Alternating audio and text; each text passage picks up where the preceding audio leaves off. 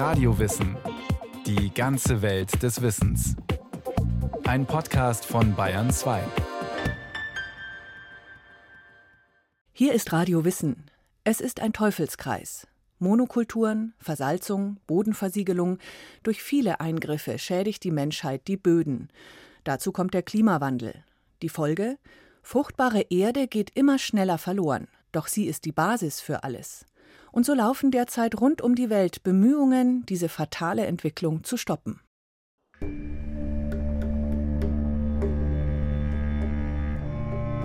Die Tiere sterben. Die Ziegen, die Rinder, die Kamele. Und dann die Menschen. Zuerst die Alten, dann die Kranken und die Kinder. Dann sind wir weitergezogen. So zitierte 1973 ein Reporter der Süddeutschen Zeitung einen Dorfbewohner aus Mali. Damals gingen Bilder um die Welt, die zum Skelett abgemagerte Menschen zeigten, staubtrockene Böden und Tierkadaver, über deren Knochen sich das Fell spannte. Die verheerende Dürrekatastrophe bedrohte 50 Millionen Menschen, forderte schätzungsweise eine Million Todesopfer. Die Sahara schien sich auszubreiten.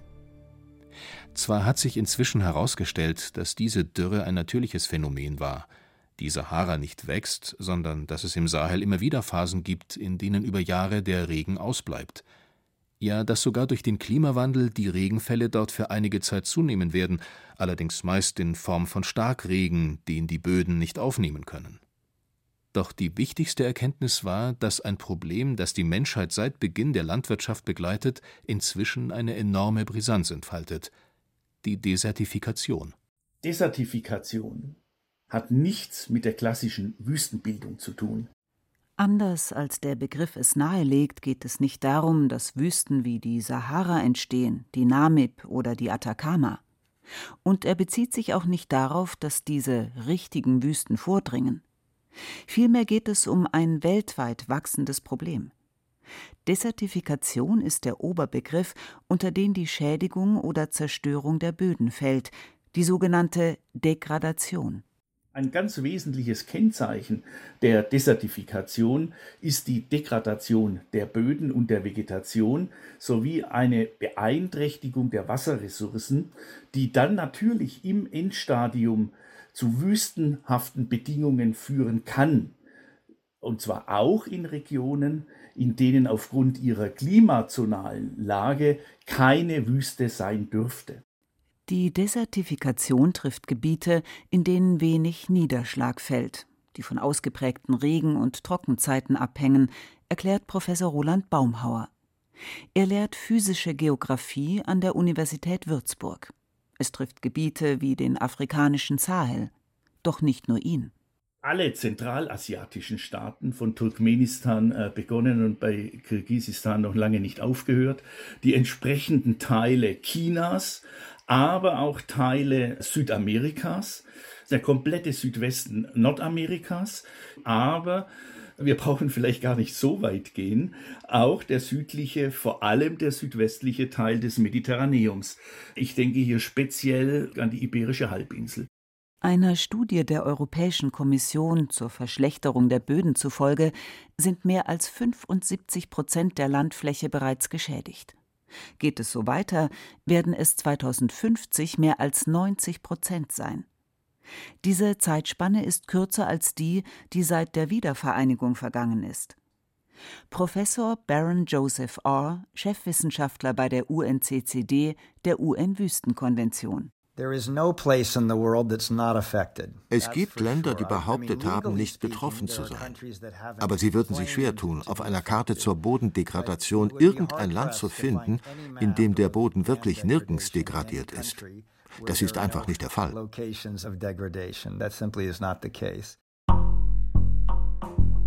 Jährlich fällt eine Fläche, die halb so groß ist wie die Europäische Union, der Bodendegradation, der Bodenverschlechterung zum Opfer. Afrika und Asien sind am stärksten betroffen. Doch selbst Europa ist nicht gefeit, warnt Dr. Ibrahim Chow, Vorsitzender der UN-Wüstenkonvention UNCCD. Das Problem in Europa ist ein falsches Gefühl der Sicherheit. Erstens wird hier ungeheuer viel Land versiegelt durch den Bau von Häusern und Straßen für Industrie und Handel. Zweitens ist auch die Menge an Land, die durch Umweltverschmutzung und Chemikalien zerstört wird, riesig. Das Land mag grün erscheinen, aber es ist nicht mehr produktiv, weil es, anders als etwa in Afrika, keine sichtbare Erosion gibt, wähnt man sich in Sicherheit, was noch viel gefährlicher ist, denn man sieht es nicht kommen. In Europa muss man sehr vorsichtig sein. That is actually more dangerous because you don't see it coming. You have to be very careful here. Denn neuer Boden entsteht unendlich langsam. So verlieren in Deutschland Äcker durch die Erosion von Wind und Regen durchschnittlich einen Millimeter Boden pro Jahr und Hektar. Neu entstehen können jedoch nur 0,1 Millimeter. Was einmal fort ist, ist nach menschlichen Maßstäben für immer verschwunden.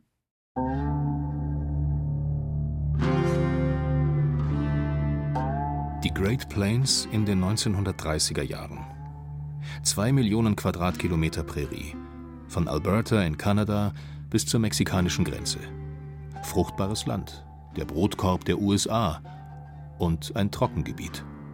Wir sahen die schwarze Wand, die über Sutton zog. Und schließlich erreichte sie uns. Es war, als ob man ein Scheunentor schlösse. Es war so dunkel, so schwarz, dass die Hühner einschliefen. In den 1930er Jahren herrschte Dürre. Die Great Plains verdorrten. Deshalb zogen immer wieder schwarze Blizzards durch das Land. Dunkle Wolken, die kilometerhoch in den Himmel reichten und in denen sich Abermillionen Tonnen Staub wie eine Wand über das Land wälzten.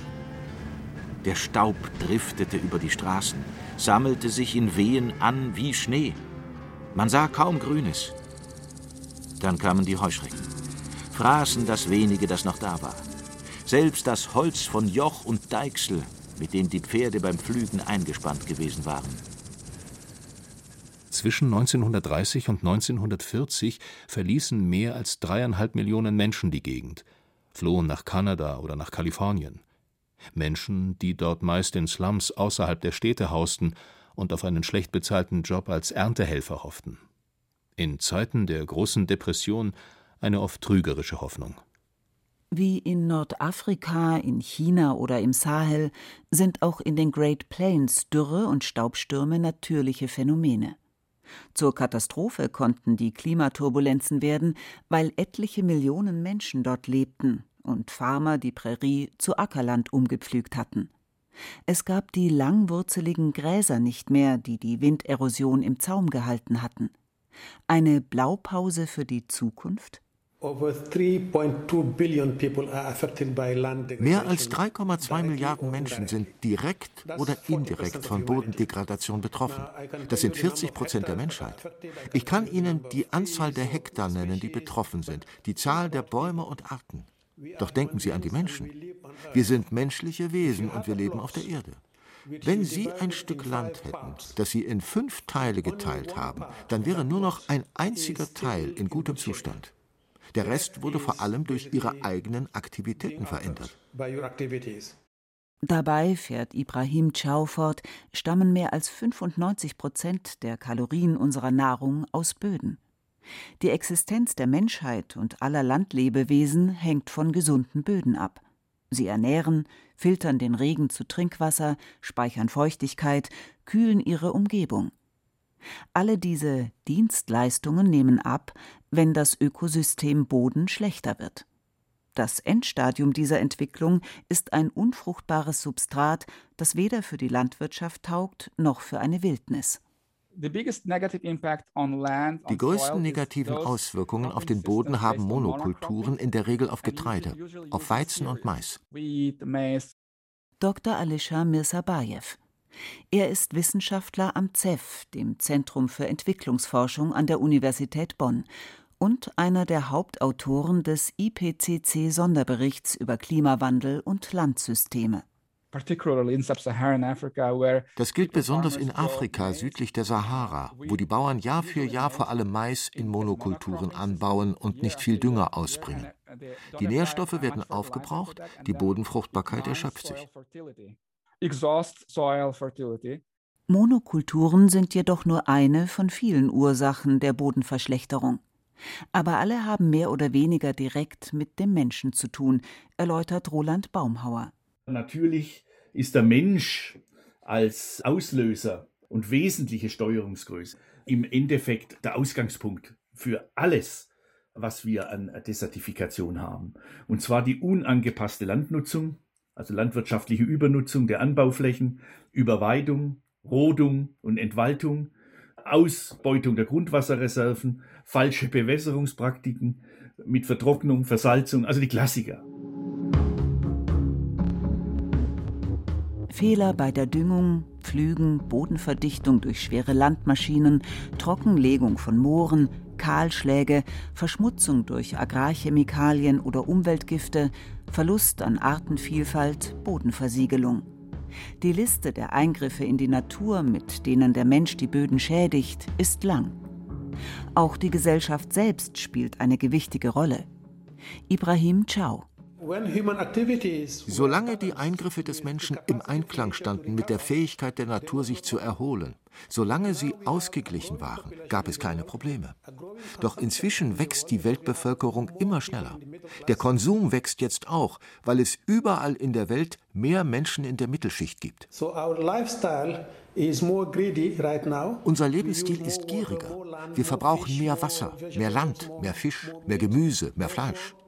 Mit unseren Bedürfnissen überfordern wir die Fähigkeit des Landes, sich zu erholen und die der Ökosysteme, stabil zu bleiben. Ein Lebensstil, der vom Konsum geprägt ist. Er lässt die Ausbeutung der natürlichen Ressourcen regelrecht explodieren. Baron Joseph Orr. There is a very important es gibt dabei einen sehr wichtigen Wendepunkt, nämlich als wir von der Produktion von Nahrungsmitteln in einem Land für den Verbrauch in diesem Land zur Produktion von Nahrungsmitteln für alle Menschen überall auf der Welt übergingen. Heutzutage gibt es kaum noch eine Mahlzeit, die nicht aus mehreren Ländern stammt. Der Konsum ist hochgradig globalisiert. Man kann sich das so vorstellen, dass wir unsere Bodendegradation exportieren oder Lebensmittel importieren, die zu einer Auswirkung auf die Bodendegradation geführt haben. Ein Paradebeispiel für diesen Export der Bodendegradation ist Südspanien, die dafür schon berühmt-berüchtigte Region Almeria. Dort wächst unter Foliengewächshäusern Obst und Gemüse für Europa, unter Ausbeutung der natürlichen Ressourcen vor Ort. Was wir essen, das beeinflusst die Bodendegradation. Denn manche Dinge benötigen mehr Land als andere und sind auch schwieriger anzubauen oder nachhaltig zu bewirtschaften. Das ist alles Teil dieser Entwicklung. Und über allem schwebt zusätzlich der Klimawandel. Hitzeperioden werden häufiger und stärker. Die Niederschlagsmuster verändern sich, Starkregenfälle nehmen zu. Sie schwemmen viel Boden weg, hinterlassen aber kaum Feuchtigkeit. Und auch die Dürren werden häufiger. Das bedeutet, dass die Landwirte versuchen werden, ihre Ernten mit Bewässerung zu verteidigen. Doch dadurch steigt die Gefahr der Bodenversalzung und damit der Unfruchtbarkeit. Kurz, der Klimawandel verstärkt die Prozesse, die zu Erosion und zum Verlust von Bodenfruchtbarkeit führen. Alisha Mirsabayev. Der Klimawandel wird die Bodendegradation beeinflussen und in vielen Gebieten die Entwicklung verschlimmern. Doch es ist keine Einbahnstraße. Uh, Gleichzeitig trägt die Bodendegradation selbst zum Klimawandel bei und die Fläche, die davon betroffen ist, wächst weltweit. Werden die Böden schlechter oder Wälder für Ackerland abgeholzt und Sümpfe trockengelegt, setzen sie Treibhausgase frei. Große Mengen Treibhausgase. Denn in den obersten Bodenschichten ist mehr Kohlenstoff gebunden als in der Atmosphäre und der gesamten Vegetation zusammen. Allein die Entwaldung für mehr Ackerland oder Weideflächen verursacht 10 Prozent aller menschengemachten Emissionen. Im Laufe der Geschichte haben Klimawandel und Desertifikation öfter über Zivilisationen gesiegt. Etwa vor anderthalbtausend Jahren. der Schauplatz der Süden Perus. Dort haben die Menschen der sogenannten Paracas und der Nazca-Kultur Geoglyphen hinterlassen. Bodenbilder, Darstellungen von Tieren und geometrischen Mustern. Doch während die Geoglyphen der Paracas-Kultur an Berghängen angebracht und aus der Ferne betrachtet wurden, entstanden die der Nazca-Zeit auf den Hochflächen. Diese Rechtecke, Trapeze und Linien waren Bühnen für Zeremonien, bei denen die Menschen Opfergaben niederlegten. Oft waren es Muscheln, Symbole für Glück und für Regen. Denn der war der Schlüssel für das Schicksal der Menschen, und er fiel immer seltener. Je schlimmer es wurde, desto häufiger zogen die Menschen in Prozessionen über ihre Geoglyphen. Sie opferten ihren Göttern für Regen und Fruchtbarkeit, doch ihre Gebete waren vergebens. Gegen 600 unserer Zeit hatten das Klima und die ausgetrockneten Böden gesiegt. Heute verlieren die Böden weltweit immer schneller an Fruchtbarkeit. Die Vereinten Nationen fürchten, dass, wenn es nicht gelingt, die Desertifikation zu stoppen und den Trend umzudrehen, 2050 hunderte Millionen Menschen auf der Flucht sein werden, weil ihr Land sie nicht mehr ernährt. Schon in den kommenden zehn Jahren rechnet die UN mit 50 Millionen Desertifikationsflüchtlingen. Durch die Zahlen aufgeschreckt, haben sich mehr als 120 Nationen das Ziel gesteckt, bis 2030 Bodendegradationsneutralität erreichen zu wollen. Das Problem? Letztendlich wären Ökosysteme in der Lage, sich selbst zu heilen, wenn man sie ließe. Doch selbst im Dürrejahr grasen die Tiere noch und die Menschen fällen Bäume und nutzen ihr kleines Stück Land, mit dem sie noch etwas produzieren können, eben um zu produzieren. In den besonders stark betroffenen Gebieten wie Nordchina, Indien, Pakistan oder im Sahel gibt es Initiativen, die Millionen Hektar Land aufforsten wollen. In Afrika heißt das Projekt Great Green Wall eine 8000 Kilometer lange grüne Mauer von Dakar bis nach Djibouti. Ein Projekt, für das eine Koalition aus internationalen Entwicklungsbanken und Regierungen 2021 14 Milliarden Dollar zugesagt hat, bei Gesamtkosten von etwa 30 Milliarden Dollar. Doch das Projekt hängt nicht nur vom Geld ab. Roland Baumhauer und wenn Sie mal ein bisschen im afrikanischen Sahel unterwegs sind, durch die Landschaft fahren, äh, merken Sie doch sofort, es gibt sogar die geschützten Forêt classées und alle Welt hüpft mit der Axt rum, um Brennholz zu schlagen. Das heißt, ich bekomme keine Gehölze hoch, solange ich nicht dafür sorge, dass ein anderer Brennstoff vorhanden ist. Ja, das kann ich leicht in Libyen machen, das kann ich in Algerien machen mit Gas, aber das kann ich halt sehr, sehr schwer äh, in den sahelischen Staaten machen. Das geht nur über erneuerbare Energien und die fehlen meist.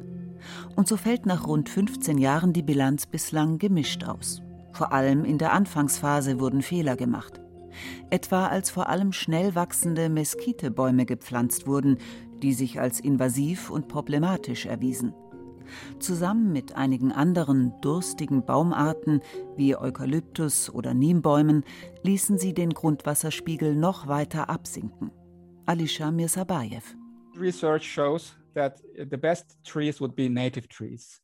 Die Forschung zeigt, dass die besten Bäume einheimische sind. Fremde Arten schaffen normalerweise Probleme, weil sie in den Ökosystemen ungute Kettenreaktionen auslösen können.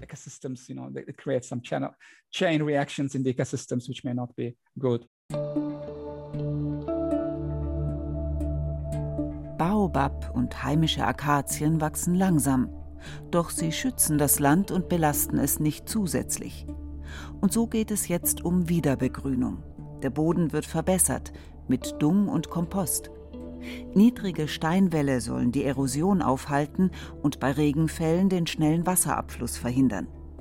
In ihrem Schutz wachsen einheimische Bäume und Büsche, während im Untergrund Termiten mit ihren Gängen den festgebackenen Boden lockern und so dabei helfen, dass mehr Regenwasser eindringen kann. So for example in Niger In Niger zum Beispiel wurden nicht nur Wildnisgebiete so rehabilitiert, sondern auch eine Menge Ackerland.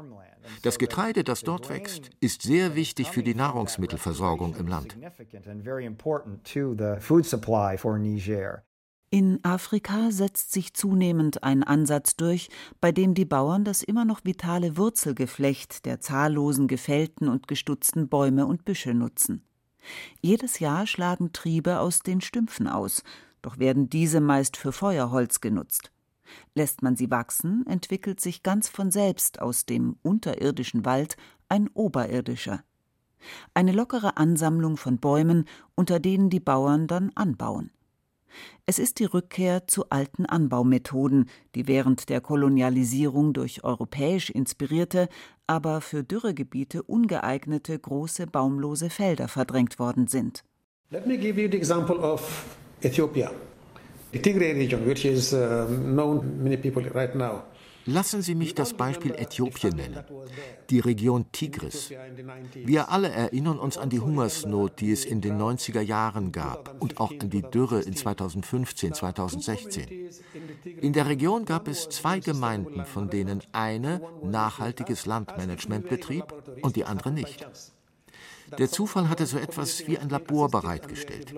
Beide Gemeinden waren arm, aber die, die das nachhaltige Landmanagement betrieb, war viel widerstandsfähiger gegen die Dürre von 2015, während in der anderen der Grundwasserspiegel sank und der Boden an Fruchtbarkeit verlor, sodass es zu einer Hungersnot kam und die Migration folgte. Famine went up, and migration followed. Es ist eine ungute Mixtur. In einer Welt mit bald 9 Milliarden Menschen schaukeln sich Bodendegradation und Klimawandel gegenseitig hoch. Und damit wird es immer schwieriger, Lebensmittel für alle zu erzeugen. Und ein gesunder Boden wäre als Senke einer der wichtigsten Verbündeten der Menschheit im Kampf gegen die Treibhausgase. Böden wieder fruchtbar zu machen lohnt sich. Nicht nur wegen der ökologischen Folgen, es sind vor allem die Kleinbauern, die den Preis für die Desertifikation bezahlen. Und ihre Kinder werden keine Zukunft auf ihrem Land mehr sehen und fortgehen. Die Probleme, die dann entstehen, liegen auf der Hand. Und so wären Investitionen in die Bodenverbesserung unter sozialen und klimatischen Gesichtspunkten gut investiertes Geld. Denn jeder Hektar, den wir durch eine nicht nachhaltige Bewirtschaftung von Land verlieren, nimmt uns einen Teil unserer Zukunft weg. Daran besteht kein Zweifel.